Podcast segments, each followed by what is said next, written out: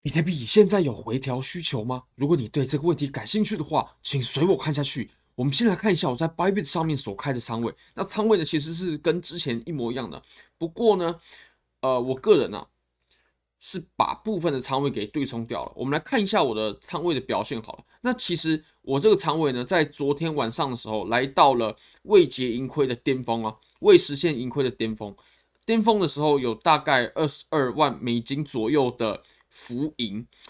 呃有扣掉资金费率哦，那么我个人呢、就在昨天的时候就对冲掉了啊、呃，就开始布局对冲的单子。那么到现在呢，已经把蛮大一部分的仓位给对冲掉了。那我会说明一下为什么我会选择把我的仓位给对冲掉，然后以及为什么从基本面、从技术面上原因来讨论。那如果你觉得在 Bybit 上面做交易利润非常优渥的话呢八倍是我换过非常好的交易所，无论从挂单深度、顺滑体验、交易界面都无可挑剔。现在点击下方链接注册入金，最高可以享有三万零三十美金的交易赠金。也非常欢迎各位可以 follow 我的 Twitter 账号，我会在上面分享一些呃我个人交易的心得。我可以带大家看一下，因为其实我昨天呢，呃，比如说像在六个小时之前呢，我就有提醒到大家，我们现在其实已经连涨了四十七趴，都没有。一波比较像样的回调，那这个时候如果再进去追多的话，其实就非常危险。呃，那其实我在抄底现货啦，然后还有开仓的时候呢，也都会在上面说，嗯，像其实昨天你可以看到，这个是我半夜三点的时候发的，因为当时我还在盯盘。哎，我记得我有在上面 po，我有，等我一下哦，我有对冲掉的，哎，我看一下啊。我在这里，在这里，我有对冲了一部分嘛。那当然有一部分的原因是因为鲍威尔会在二月二号会议的时候发言。那这个对于比特币的影响呢，其实是未知的。至少我们从技术面上面是无法得知鲍威尔的发言会怎么影响盘面的。所以他会发什么言，这个都是未知数。好，那我们来看一下吧。那首先呢，我们先从基本面的地方开始说。从基本面来讨论呢，我们会在二月二号，呃，我们东八区的。半夜的时候，我们会迎来这一次加息会议。那么加息会议，鲍威尔会发表一些呃美联储美国的政策。那么这就显得相当重要。如果说他的发言呢是属于比较鹰派的话，大家可以看一下，我们上一次鲍威尔他发了比较鹰派的发言之后呢，哎，盘面它真的就出现了蛮大的波动了。那当然，如果说比较鸽派的话，就相反嘛，盘面很有可能会蹭蹭蹭的往上涨。不过，对于一个交易者来说呢，我们无法从技术面上面得出鲍威尔他会说什么，我们这个不知道。所以现在其实比较好的方式呢，就是 OK 把仓位给对冲掉。但是我个人把仓位对冲掉，并不是因为我不看好这波上涨啊，我还是看好这波上涨的。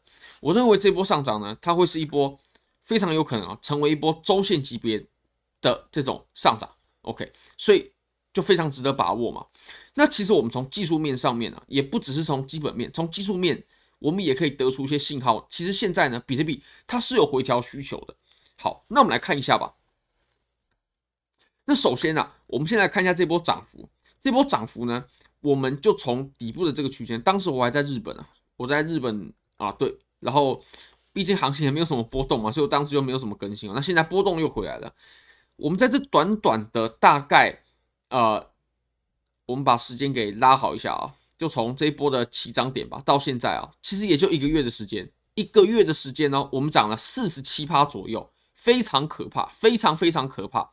其实我们在加密货币的呃历史上面呢，连续涨四十七趴的这种涨幅呢，也并不多见哦，真的是不多见的。尤其我们这四十七趴当中呢，又没有什么像样的回调，我们可以稍微抓一下。其实我们这整波上涨呢。最大的回调幅度啊，不过就是将近六趴而已，还不到六趴哦，将近六趴而已。那其实这个是蛮反常的，因为行情不可能一直往同一个方向嘛，它肯定会有回调的。或者说，我们用波浪理论，它绝对不仅仅只有攻击浪，它肯定会有修正波，肯定会有修正的浪形出现的。那我们来看一下啊，其实我们可以复盘一下过去，我们在过去呢，很少出现这种。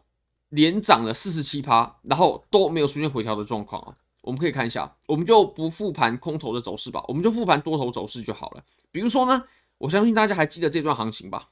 这段行情当时发生的时候呢，市场上的人还是非常非常多的哦。当时啊，我们是涨了四十四趴、四十五趴左右，然后就开启了一波比较大的回调了，对不对？所以我们连续上涨都没有回调，那也就是四十四趴、四十五趴而已。诶，跟我们现在是不是非常接近啊？那我们后来就迎来了一波，大概是十二、十三趴的回调。虽然说十二、十三趴的回调确实不多，就我们来，就我们以日线的角度来看的话，十二、十三趴确实是不多，但绝对足以把那些搞高倍杠杆的人呢给全部洗出场了，绝对是够了。好，那么我们再到后面去看好了，我们再看后面的这一段了。那后面这一段呢，说真的，很少出现这种情况，很少，真的很少。我们后面的这一段涨幅啊，基本上它涨了呃六七十趴左右，大概就是六七十趴，OK，六十九趴、七十趴左右。那么这段涨幅呢，基本上中间我们会认为它是没有任何回调的，它就是呃没有一个跟它同级别的回调哦，这样这样讲比较比较正确，没有跟它同级别的回调，日线的回调没有，对不对？都是小级别的。我们最大的一根呃阴线呢，不过也就是 OK 五六趴。这绝对就是妥妥的单边行情，但是当单边行情呢，它很难持续非常久啊，很难持续非常久。尤其我们现在已经走了四十七趴了，所以要追高的朋友真的要注意。那么我们后来呢，就迎来了呃十几趴的回调，那后来又上冲，然后失败，然后开启我们这轮熊市嘛。好，那我们再来看一下啊，如果说我们再往前看的话呢，我们可以发现啊，前面 OK 它是涨了多少趴呢？OK。这个是一百趴都没有同级别的回调，那涨完之后呢，我们才出现了一个大概二十趴，哎，十七十八趴的回调嘛，对不对？一百趴，十七十八趴。好，那我们再看后面这段，后面这段的话，啊、呃，我们只能到这里，又是一百趴，OK，又是一百趴，然后我们才迎来了一波，OK，也是二十趴的回调嘛。好，我们再更往前看。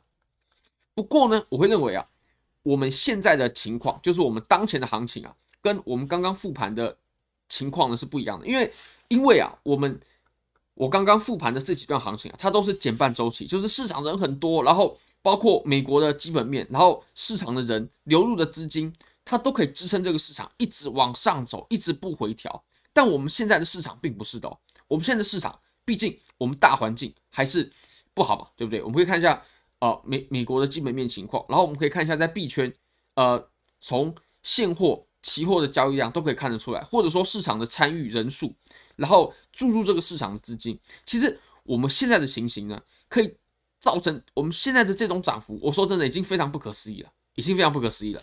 那我会认为，我们跟哪一段对比是最合理的呢？不是跟前面这一段啊，并不是的。我们当时是减半的行情啊，对不对？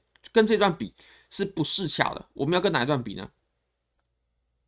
跟这一段。我认为跟二零一九年的小牛比较呢，是最合适的。那其实我们在二零一九年的小牛，我们前面的这一段，OK，二十三趴，然后就有一个十几趴的，哎，就有个十趴左右的回调嘛。所以我们不看了，我们现在肯定是在这一段，或者说是这一段，啊、呃，类似这种行情当中，对不对？那像这种行情，它连续走了多久？它都没有回调啊，走了多久？我们来看一下啊，这一波从最下面到最上面，五十四趴。走了五十四趴过后呢，它就出现了一个 OK，呃，十一十二趴的回调。那十一十二趴虽然说也不是很大，对，它真的不是很大，但是绝对足以把高倍杠杆全部洗掉，绝对足以把不坚定的人，绝对足以把追高的人全部洗出场。就我我我认为这这个是绝对足够的了。那你可以看到第一波它连续走了五十四趴，对不对？那我们可以看到第二波它走了多少呢？第二波这样六十八趴，比第一波更更长更狠啊！但是后面的回调呢？哇，又比前面更夸张，二十二趴的回调。然后我们第三波走完就结束了嘛？那第三波的话，呃，就比较夸张了，就是八十八趴。OK，就就是八十八趴。所以其实我们单边行情呢，它不可能一直往上走，不可能的，它肯定会有回调，它是有回调需求的。尤其我们现在呃整个大背景，整个呃总体经济的情况是不好的。大陆好像叫做宏观经济，整个总体经济的环境是不好的，所以我会认为呢，我们这一波上涨啊，从底部到现在已经走了四十七趴了，非常不可思议了。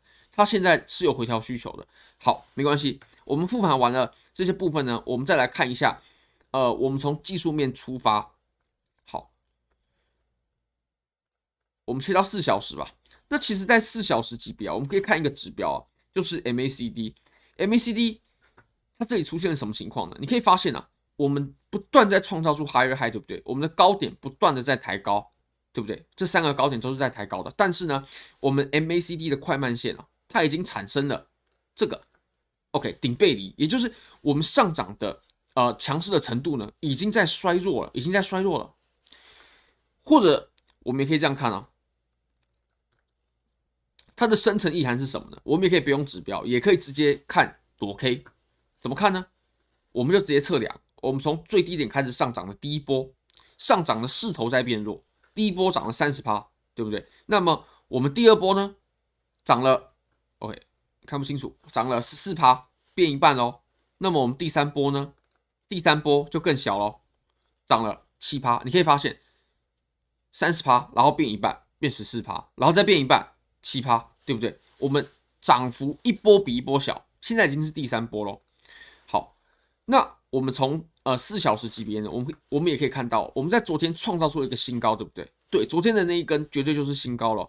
但是其实啊，我是怎么看待的呢？我会认为我们昨天的这波行情啊。它其实就是针对我们上方阻力的假突破，你可以看哦，白色线它就是阻力嘛，对不对？我们可以发现前面已经 OK 有这么多次的阻力形成了，那么我们现在呢，好不容易突破过后，又立刻在第二天立刻就回来，那这是什么情况？而且呢，我们要搭配量能看哦，我们搭配量能看哦，如果我们搭配量能看的话，就可以发现，其实我们现在刚刚那一根四小时的。空头量能呢是非常强劲的，比昨天所有的多头量能都要更强劲。那这个信号对于多头来说肯定不是好的信号。